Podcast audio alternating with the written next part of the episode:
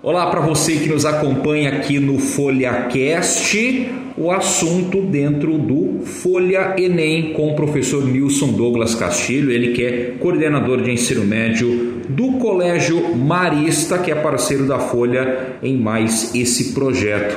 Professor, sempre um prazer falar com você. Uma ótima tarde, uma ótima semana para nós. Bom, vamos para mais um assunto aqui do Folha Enem. Nós temos dois assuntos aqui que eles se misturam e eu acho que é até bacana a gente dividir essa conversa em duas partes. A gente vai aqui trocando ideias, trocando informações para, claro, deixar o nosso candidato, o nosso estudante bem informado. Nós temos algumas mudanças planejadas pelo Ministério da Educação para os próximos anos e que vão é, aí de encontro a possíveis mudanças na forma com que será organizado o Enem. Nós temos aqui, professor, primeiro o novo ensino médio, que já é algo que vem sendo discutido aí já há alguns anos, ali uma informaçãozinha aqui, uma informaçãozinha ali, e agora parece que com esse atual governo as coisas foram se desenvolvendo de uma maneira é, um pouco mais célere, pelo menos estão divulgando mais essas mudanças.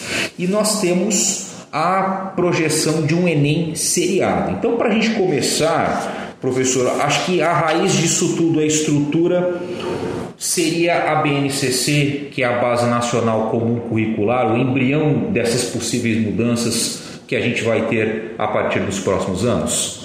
Sim, mais, mais uma vez é um prazer falar com vocês, Edson. E quando a gente fala dessa questão desse novo ensino médio, o Enem seriado, isso tudo tem como base sim o que preconiza a Base Nacional Comum Curricular, mas também a lei do novo ensino médio desde 2017. É, muito se fala do ensino médio no Brasil, que é um segmento muito enrijecido, tem muito conteúdo, está muito ultrapassado, muito tradicional, e além de ter essa grande carga de conteúdo, é um segmento que tem uma evasão escolar muito grande no país. Então, quando a gente trabalha mais a flexibilidade do currículo, quando a gente trabalha a possibilidade de escolha por parte do aluno, aquela questão que ele tenha parte no processo dele de aprendizagem, isso faz com que o ensino médio se torne mais atrativo. É claro que isso precisa ser feito de uma forma tranquila, a transição tem que ser feita de forma gradativa, mas é, o novo ensino médio visa dar essa maior autonomia para o aluno, flexibilização do currículo, currículo, possibilitando que ele possa construir melhor o projeto de vida dele. Então, realmente, a Base Nacional Comum Curricular, ela estabelece aquilo que é currículo, que é de conteúdo que deve ser ensinado, e essa organização curricular faz com que a gente tenha que mudar a organização dentro da escola. Então, o que ela coloca ali como componente curricular separado, dá destaque é português e matemática. Os demais componentes não necessariamente subiram, mas o trabalho que vai ser feito com eles é diferente. É valorizado muito a interdisciplinaridade que a gente já conversou, de você usar os diversos componentes curriculares para tratar um tema, por meio de unidades temáticas, e todos os professores contribuem para a construção de conhecimento a partir de um ponto em comum.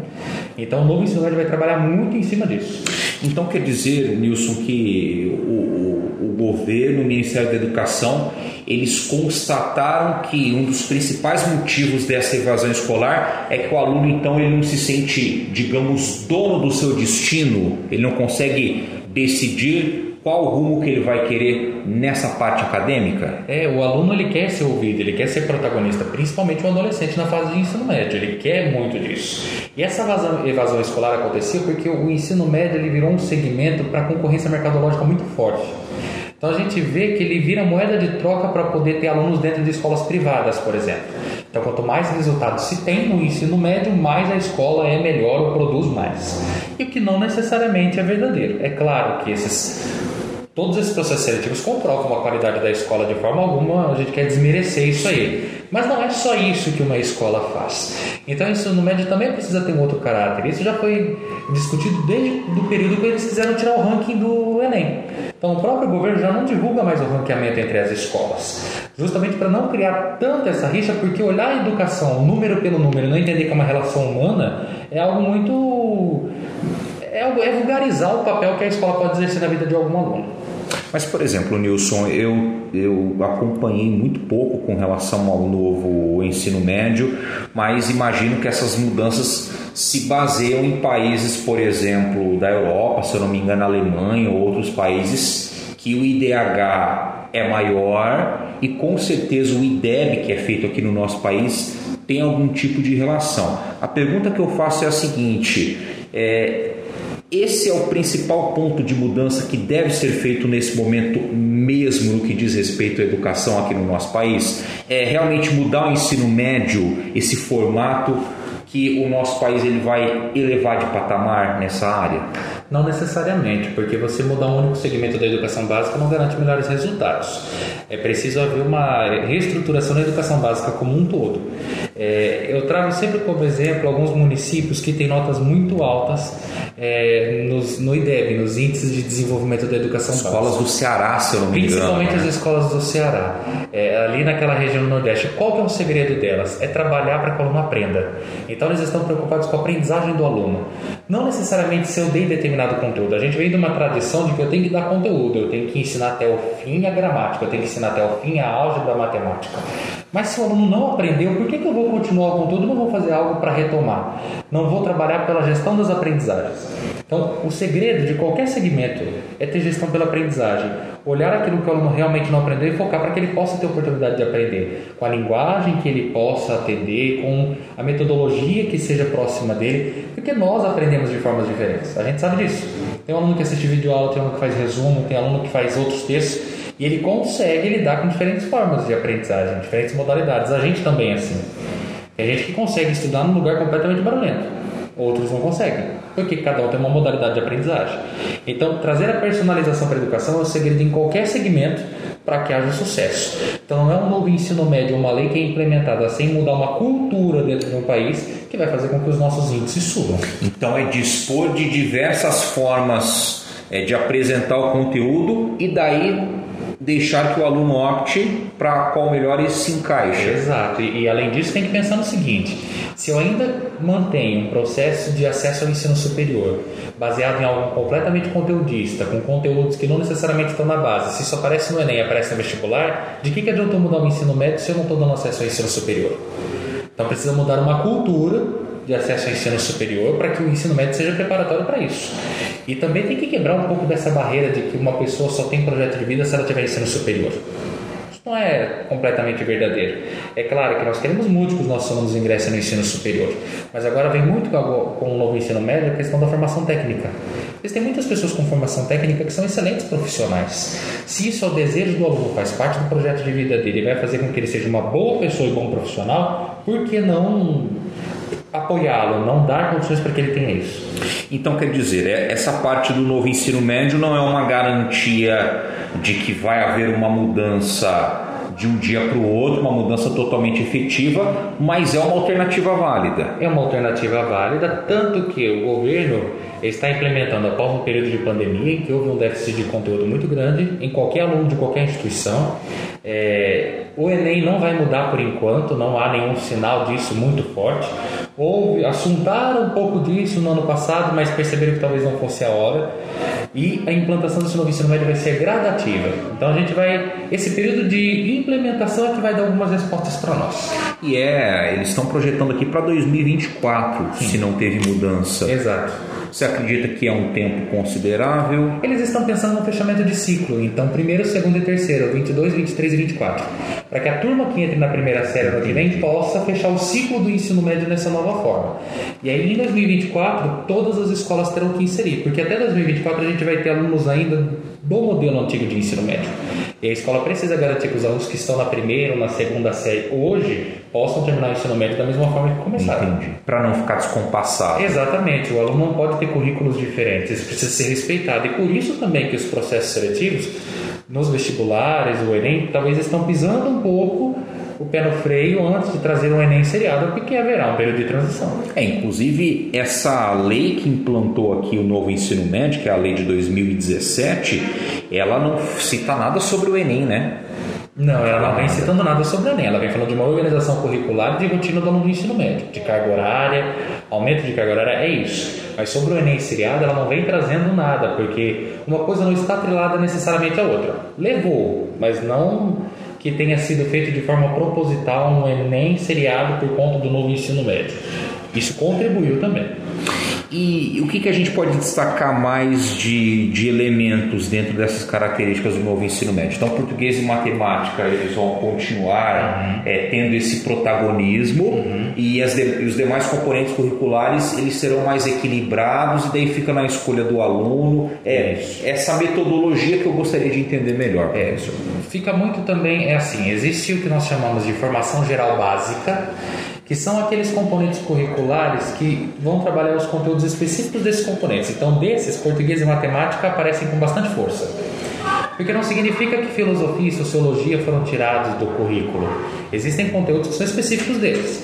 Então, ao longo do ensino médio, os 13 componentes do ensino médio, as matérias, para ficar mais fácil de entender, ou disciplinas, a gente não usa mais esses nomes, mas para ficar mais fácil de compreender, eles vão aparecer na formação geral básica. Então, por exemplo, eu posso ter filosofia só na segunda série, eu posso ter filosofia só na terceira série, mas eu estou dizendo isso separadamente, é enquanto componente. Então tem o que a gente chama de formação geral básica. Outra parte da carga horária é o que a gente vai chamar de itinerários formativos. O que são esses itinerários? Eles têm que valorizar, acima de tudo, as quatro áreas do conhecimento, que é linguagens, ciências humanas, ciências da natureza e matemática. Nessas quatro grandes áreas, eu vou ofertar aulas para os alunos que sejam relacionadas a esses componentes que compõem cada uma das áreas de forma interdisciplinar. Tanto que a base já coloca uma unidade temática que pode ser trabalhada. Então eu posso pegar ali uma unidade temática, um grande assunto, e a partir dele ver como é que a química, a física e a biologia tratam aquilo ali. Mas lembra, não é aquela coisa assim separadinha, só a química pela química, é como elas uma atravessam Mas pode acontecer de determinado conteúdo ser especificamente de química. Pode, exatamente. Então, é, é, vai exigir muito do professor saber fazer esse trabalho de mediação. Dentro do Paraná, inclusive, nesses itinerários formativos, tem aquela parte flexível obrigatória, que é flexível, mas todos os alunos têm que fazer. E aí tem a parte eletiva, que é onde o aluno pode escolher o que fazer. Essa parte eletiva vai ficar a critério de cada instituição. Então aí vem a autoria da escola de poder entender o que são esses itinerários. Tanto a carga horária deles ali, que é, vem um pouco determinado pelo governo do estado, pelo governo federal, quanto de hora a gente tem que deixar para essa parte eletiva. E aí o aluno vai poder escolher o que fazer. Lembrando que dentro desses itinerários formativos, que são eletivos, tem que ter alguns preceitos. Então pesquisa, investigação, a valorização do conhecimento. Então existem algumas coisas que são norte, mas em cima disso a escola determina o que faz. Então, agora, muitas escolas vão colocar como itinerário formativo, eletivo, matemática financeira, empreendedorismo. A gente pode fazer parcerias com outras instituições para que nessas instituições os alunos possam passar por alguns itinerários. Então é isso que vai constituir formação geral básica e itinerários. Entendi. Uma que já é um padrão e a outra que vai ficar Exato. mais flexível para a decisão de cada escola. Isso. E a capacitação do professor, isso já vem ocorrendo para se adaptar também a essa nova forma de dar aula? O, todas as escolas é, que estão preocupadas com isso já estão se movimentando para poder formar os seus professores. Mas isso também precisa pensar na formação de professores lá na faculdade. Nenhum professor que está aqui hoje dificilmente tenha passado por um curso de licenciatura que tenha essa visão interdisciplinar e integrada. É muito difícil. A gente está saindo de caixinhas separadas para colocar uma integração. E nem sempre os professores têm essa formação na licenciatura. Então vai muito do perfil, do tipo de profissional que tem hoje. E enquanto aqui no Colégio Marista somos privilegiados por ter uma estrutura de formação. Então todos os professores já estão passando por uma formação de novo ensino médio desde abril formações online, formações internas que o próprio colégio está oferecendo. Já temos tudo isso estruturado. Mas mesmo assim ainda é algo, um terreno arenoso para o professor, porque é tudo novo para qualquer instituição. Então a gente assim, não significa que nós estamos inseguros. A gente tem segurança porque a gente já fechou o que quer fazer. Mas a gente também vai entender que ao longo do caminho é preciso fazer mudanças quando a gente vê que algo que nós planejamos talvez não seja o melhor para o aluno ou para a escola. Não é só, por exemplo, pegar a BNCC, estudar, estudar, estudar, não. entender o que, que é. A gente vai aprender também fazendo. A gente aprende muito na relação com o aluno. Pode ser que o itinerário formativo que a escola tenha colocado como algo que acha interessante para os alunos, para eles não são a escola vai ter que se adaptar para poder entender que o aluno é partícipe daquele projeto educativo e que ele tem condições de escolher aquilo que ele deseja para o projeto de vida dele. É, se, se fala-se tanto em autonomia, né? Sim, exatamente. Bom, a gente tem aqui então é, essa, essa lei, a 13.415-2017, esse cronograma do MEC para 2024 Então nós temos essas duas etapas que você disse, né, a BNCC e a outra que as instituições elas ficariam responsáveis. Essa questão do SAEB aqui, o SAEB é Sistema de Avaliação de Educação Básica. Também é necessária essa mudança? Se a gente fala desse novo ensino médio, o SAEB também é, é necessário ter um novo formato? É importante e seria importante porque daí você tem um único instrumento avaliativo. Quando a gente tem vários instrumentos avaliativos, uma prova de um jeito, outra prova de outro, isso pode trazer percepções diferentes. Então, se a gente tem um único instrumento avaliativo, isso facilita a vida para o aluno, até para que a gente possa ter mais confiança nas decisões de planejamento. Isso é muito importante, sim. Porque além do SAEB, quais, quais são os outros tipos? O ENAD? Não, é, o ENAD é para o ensino superior, né? Superior. É, é, que hoje você, o, o SAEB ele é aplicado em vários segmentos. Agora, o Enem é específico para o ensino médio. Então, no ensino médio, o Enem seria uma forma também de avaliar essa questão da educação básica. E hoje o SAIB ele tem muito foco lá na escola pública, não tanto na escola particular. Então, com o Enem seria uma forma de até trazer uma calibragem em relação às escolas privadas, às instituições públicas e não ficar criando vários instrumentos avaliativos. Isso que é o mais importante. Mas essa questão da avaliação, então, não é da percepção do aluno, é na parte pedagógica mesmo. Na parte pedagógica, exatamente. E, e também para o aluno, ele precisa ser avaliado pelo SAEB, depois fazer um Enem. Então coloca um único instrumento avaliativo, não precisa sobrecarregar. A avaliação para o aluno não pode ser punição. Tem que ser uma forma de entender como está a aprendizagem dele. E tem que ser instrumento para ele, para o professor e para as instituições organizacionais. O restante a gente vai atrás. Muito bem. Então quer dizer, ainda dá, dá para a gente concluir, né, Nilson, que tem algumas coisas que a gente já consegue projetar por tudo que vem sendo discutido, que vem sendo anunciado. É claro que ainda não está assinado ali, está 100%, e outros que ainda seguem uma incógnita. Por Sim. exemplo, essa possível mudança no SISU, como é que vão ser os vestibulares, e outros que já, a gente já projeta, por exemplo, como é que deve ser feito o, o Enem e esses pontos. É, você gostaria de elencar mais alguma coisa nisso aí? O que você acredita que já está encaminhado? O que, que ainda é, tem também essa incógnita que é um ponto importante? Eu acho que assim, num, num momento de tantas incertezas e de tantas incógnitas com essa implementação do novo ensino médio, a prudência ela tem que ser alta, tem que ter muito equilíbrio.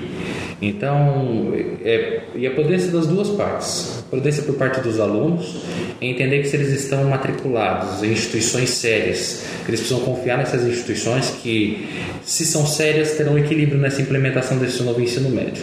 E entender que nesse período de transição ainda, não se bateu o martelo de um novo Enem seriado. Então, foque no Enem como ele é até então conhecido. Então, Foque naquilo que é para o momento. Não fique pensando, ah, se for seriado, se eu não passar agora. Isso pode gerar mais ansiedade ainda para o aluno. Beleza. Bom, nós conversamos com o professor Nilson Douglas Castilho, coordenador de ensino médio do Colégio Marista aqui de Londrina. E na semana que vem a gente traz mais conteúdo dentro do Folha Enem aqui no nosso FolhaCast.